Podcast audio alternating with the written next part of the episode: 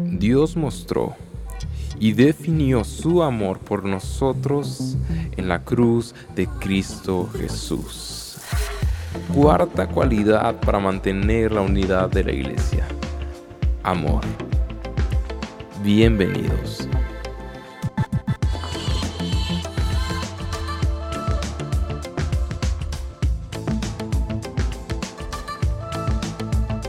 Días iglesia, estamos contentos de poder estar hoy en nuestro cuarto episodio de la serie 5 cualidades para mantener la unidad de la iglesia. Hemos visto humildad, mansedumbre, paciencia y hoy vamos a ver amor.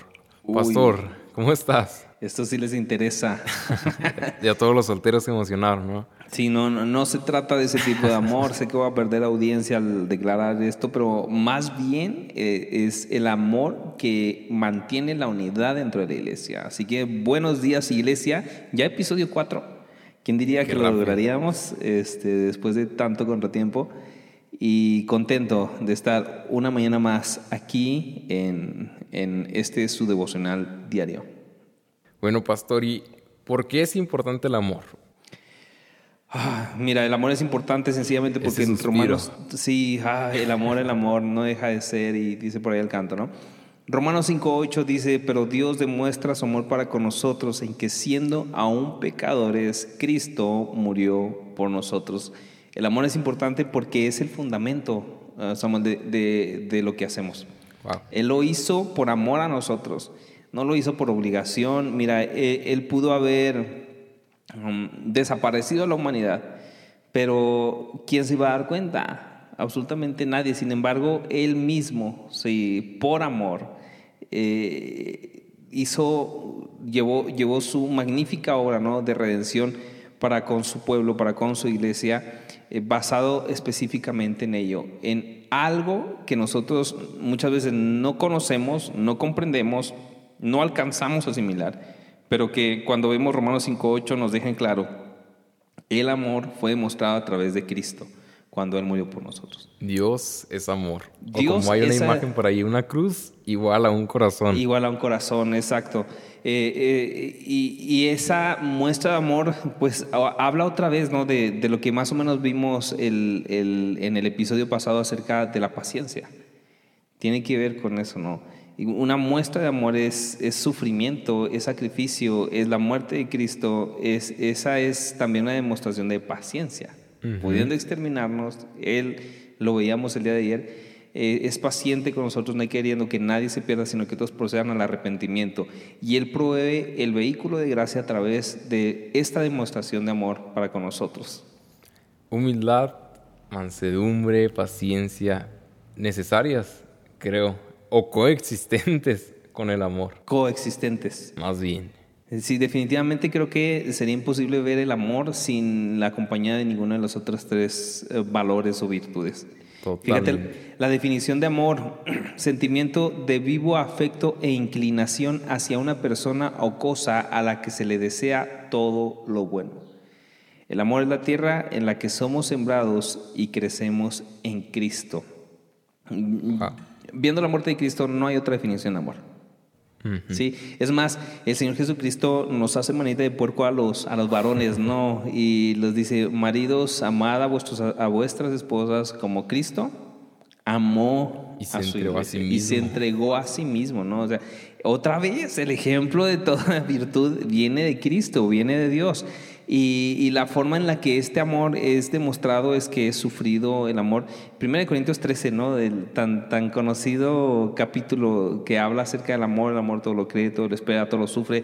Y, da una... Es paciente. Es, paciente, no es rencoroso, no busca lo suyo. El amor es la manifestación viva de todo lo que hemos visto hasta el día de hoy en este devocional acerca de, de la iglesia. Entonces, si eres paciente, eres paciente por amor. Si eres humilde, eres humilde por amor. Sí, y, cada uno de los, yo creo que las virtudes que nosotros pudiésemos tomar tienen que estar basadas en el amor, completamente en el amor. Buenísimo, y todo se relaciona con el amor y debe ser como que lo que despegue todo, la gasolina, por así decirlo. Lo que encienda, ¿no? Este Exacto, porque veíamos que el amor se demuestra a través de lo que Cristo hizo y también sabemos que Dios es amor. Entonces todo lo hacemos inspirados, motivados y sustentados en el amor que es Cristo. Excelente. Ahora, una pregunta, ¿quiénes deben amar? Pues la respuesta es muy fácil. Si el modelo es Cristo, ¿quiénes deben amar su amor? Pues ¿Quiénes deben amar? Sencillo, los cristianos. Sí, definitivamente. Definitivamente pudiéramos eh, demandarle este, eh, este valor, esta virtud a cualquier persona, pero no significa bajo ninguna circunstancia que lo van a tener. ¿Sí? lo que sí podemos decir es, bueno, si tú eres hijo de Dios, necesitas amar. Primera de Juan 4.7 dice, amados, amémonos unos a otros porque el amor es de Dios. Y todo el que ama es nacido de Dios y conoce a Dios. El que no ama no conoce a Dios, porque Dios es amor, justo lo que mencionabas ahorita. En esto se manifestó el amor de Dios en nosotros, en que Dios ha enviado a su Hijo.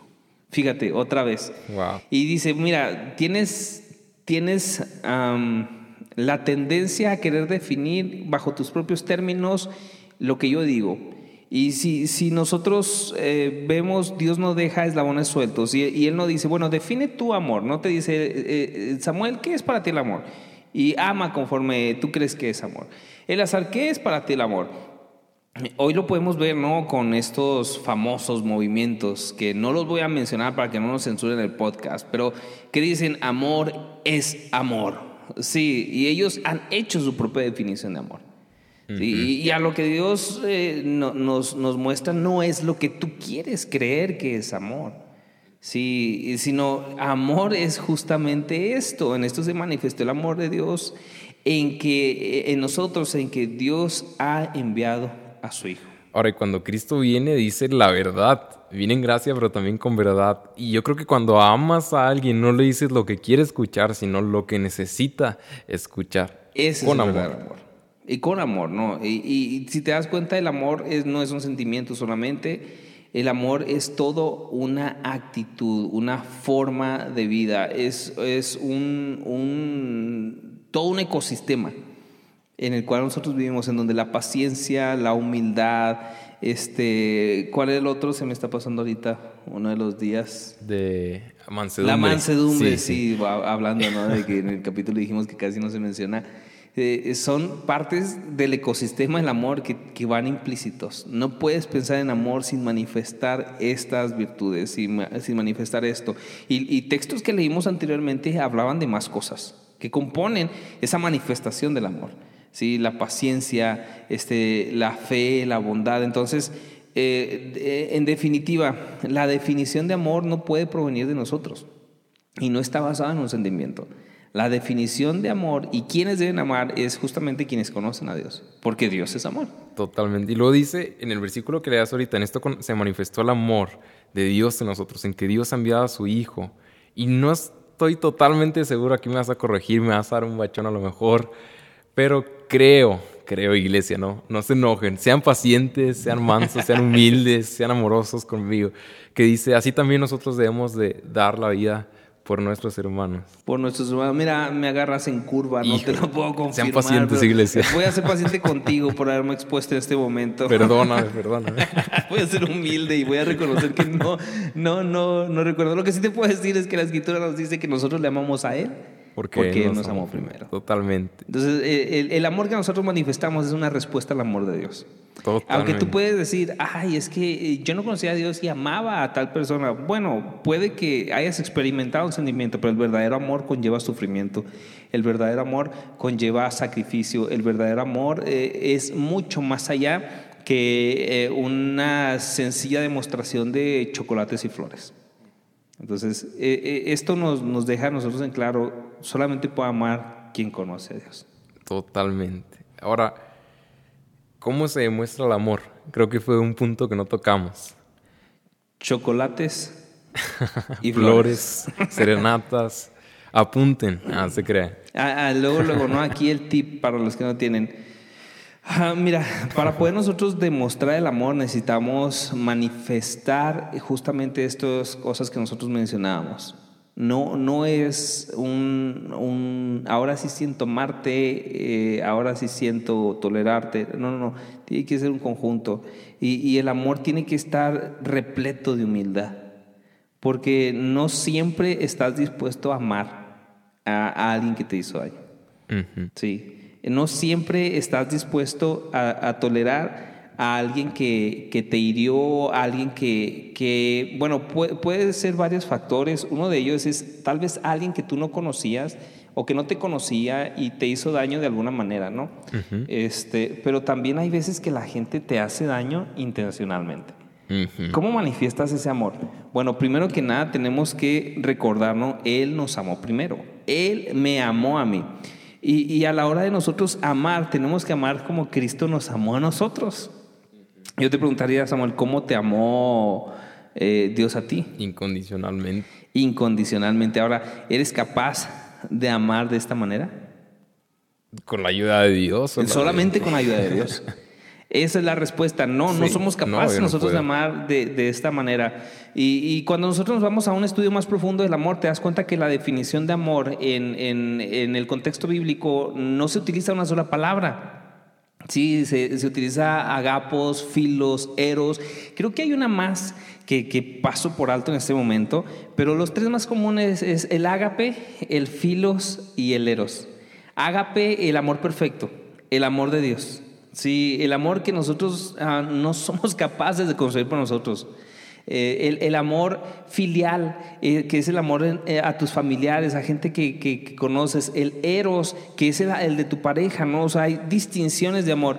Y una, una me, viene ahorita a la mente, ¿no? Una de las ocasiones en las que se ve manifiesto esto es cuando el Señor Jesucristo le pregunta a Pedro, Pedro, ¿me amas? ¿Me amas? Entonces responde Pedro, sí, Señor, tú sabes que te amo. Voy, voy a utilizar el lenguaje de la Reina Valera 1960. Y luego otra vez le vuelve a preguntar, Pedro, ¿me amas? Y, responde Pedro, sí Señor, tú sabes que te amo.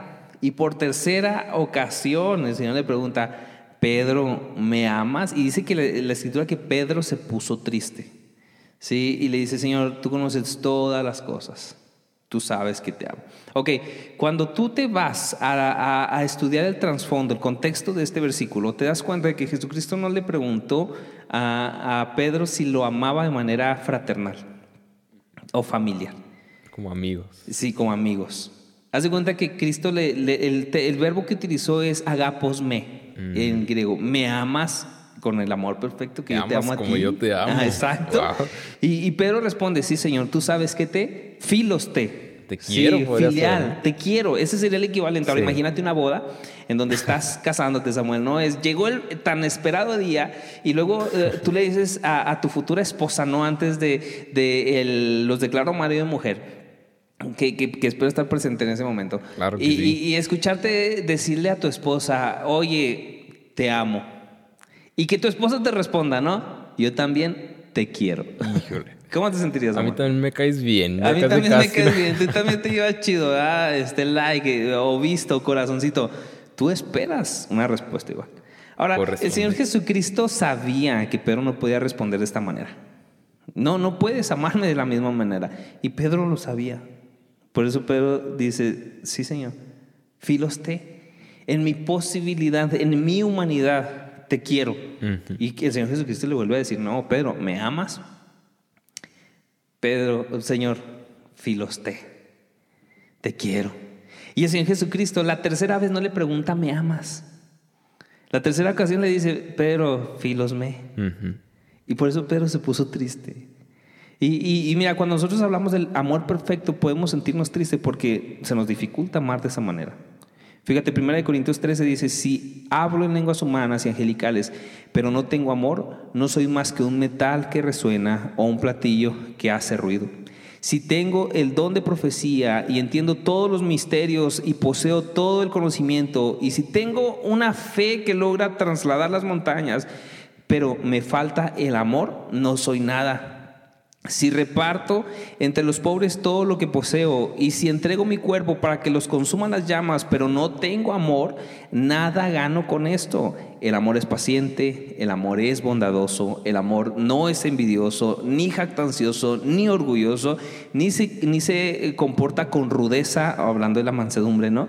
No es egoísta, no se enoja fácilmente, paciencia, no guarda rencor, el amor no se deleita en la maldad, sino que se regocija en la verdad. Todo lo disculpa, todo lo cree, todo lo espera, todo lo soporta. El amor jamás se extingue, mientras que el don de profecía cesará, el de lengua será silenciado y el de conocimiento desaparecerá, porque conocemos y profetizamos de manera imperfecta, pero cuando llegue el perfecto, lo imperfecto des aparecerá. Fíjate esta definición de amor. Ahora yo te pregunto, imagínate, el Señor Jesucristo te dice, Samuel, me amas y te lee 1 Corintios 13 del versículo 1 al versículo 9, 10. Se repite lo de Pedro. Tú sabes que te quiero. Y, Pablo está diciendo así, así con los pantalonzotes, si, tú no tienes amor, no vales nada. ¿Cómo, cómo crees que se sentía Pedro? triste, pues literalmente como... Porque entendía esto, aunque obviamente no, no se había escrito aún esta, esta parte eh, de la carta del apóstol Pablo a los Corintios y Pedro, Pablo ni siquiera se había convertido aún. De todas maneras, esta conciencia de la demostración del amor de Dios era tan evidente en Cristo que, que Pedro decía, podía decir, no, Señor, no puedo amarte así. Y ahora, es bonito cuando en medio de esta tristeza nosotros decimos, Señor, no te puedo amar como, como tú mereces ser amado. Pero lo más bonito es darte cuenta de que Él no se está diciendo, no, no, no, no. No te estoy pidiendo que tú me ames a mí primero. Tú me amas a mí porque yo te amé a ti primero. Y porque Él nos amó primero, debemos amar a podemos amarle a Él y debemos amar a otros. Y a su iglesia. Y a su iglesia, que, que justamente este es lo último, ¿no? Eh, quiénes son los que deben amar a Dios, eh, perdón, ¿quiénes son los que deben amar de esta manera? Quienes aman a Dios. Primero Juan 4:19 lo leímos, nosotros le amamos a Él porque nos amó primero. ¿Y quienes aman a su prójimo? Efesios 3:17 dice, de manera que Cristo habite por la fe en sus corazones, también ruego que arraigados y cimentados en amor, ustedes sean capaces de comprender con todos los santos cuál es la anchura, la longitud, la altura y la profundidad y de conocer el amor de Cristo que sobrepasa el conocimiento, para que sean llenos, fíjate, hasta la medida de toda la plenitud de Dios. Dios quiere llenarnos de ese amor para poder manifestarlo a nuestros hermanos, a, aquel que no le conoce. Y, definitivamente, fíjate, aún hablando del evangelismo, a veces me pregunta la gente en, diferentes lugares a los que he ido, ¿cómo, ¿cómo puedo motivar a mi iglesia para que evangelice? Y la respuesta es bien sencilla, mira, si, si no hay amor en ellos, por Dios, ellos no van a amar al perdido. Si yo no comprendo primero el amor que Él me ha expresado a mí, yo no puedo comunicar ese amor a otros. Ray Orland dijo, nosotros no podemos esperar que la gente sea conmovida por un mensaje que no nos ha conmovido a nosotros primero. Totalmente. Qué importante es el amor, pastor. Ahora, mencionaste algo, precisamente el evangelismo y los perdidos. Creo que el amor es definitivamente una muestra de algo que fluye, como ahorita que decías que desborda, pero tiene que desbordar hacia afuera. Y, esto sienta, el precedente del siguiente episodio que justamente eh, tiene que ver con, con una continuidad del amor. Totalmente. ¿Qué significa esto en nosotros? Amor. Muy romántico. Primera de Juan 3, 7 al 10 te lo leo y con esto terminamos. Queridos hijos, que nadie los engañe. El que practica la justicia es justo, así como Él es justo. El que practica eh, el pecado es del diablo, porque el diablo ha estado pecando desde el principio. El Hijo de Dios fue enviado precisamente para destruir las obras del diablo. Ninguno que haya nacido de Dios practica el pecado, porque la semilla de Dios permanece en él. No puede practicar el pecado porque ha nacido de Dios. Así distinguimos entre los hijos de Dios y entre los hijos del diablo. Fíjate, está hablando del pecado, está hablando de no sujetarse a Dios, está hablando de una vida reprobada, está hablando de todo lo malo. Y dice, así distinguimos entre los hijos de Dios y los hijos del diablo. ¿Quieres saber si eres hijo de Dios o hijo del diablo? Eh, muy acorde al tema que predicamos este domingo pasado. Bueno, el que no practica la justicia no es de Dios. Ah, eso me queda claro, no, tengo que buscar la justicia, pero continúa diciendo, ni tampoco lo es el que no ama a su hermano. Wow. Fuerte, terminamos fuerte. Y, lo dijo Jesús, no lo dije yo. con un gran reto, definición, lo que leíamos, sentimiento de vivo afecto e inclinación hacia una persona o cosa a la que se le desea todo lo bueno. Que decimos lo bueno para todos nuestros hermanos de la iglesia, para la iglesia y sobre todo también para los perdidos. ¿Y qué es lo bueno? ¿Qué es lo mejor? Cristo Jesús. y ahí entra la humildad otra vez, anteponer, en la mansedumbre, anteponer nuestros privilegios nuestros derechos a, que nuestro hermano sea bendecido. Tal vez antes que yo. Entonces, iglesia, ¿estamos amando? Wow. Iglesia, terminamos con un gran reto. Amar a nuestros hermanos, amar a los perdidos, amar a Dios. Vamos, iglesia. Me quedé callado porque me quedé reflexionando en lo difícil que es esto de alguna manera, pero fíjense qué interesante es lo que mencionábamos primero tenemos que voltear lo que Él hizo por nosotros, voltear a ver lo que Él hizo por nosotros y comprender el amor a través de Él. Gracias Iglesia, nos vemos en nuestro próximo episodio. No te lo pierdas, va a estar buenísimo. Estamos emocionados ya por que lo escuches. Comparte esto si piensas que puede ser de bendición para alguien más. Estamos a punto de terminar nuestra serie 5 cualidades para mantener la unidad de la iglesia. No te puedes perder el último episodio porque la cualidad que veremos es simplemente indispensable. Recuerda que nuestro devocional está basado en un artículo del blog Coalición por el Evangelio.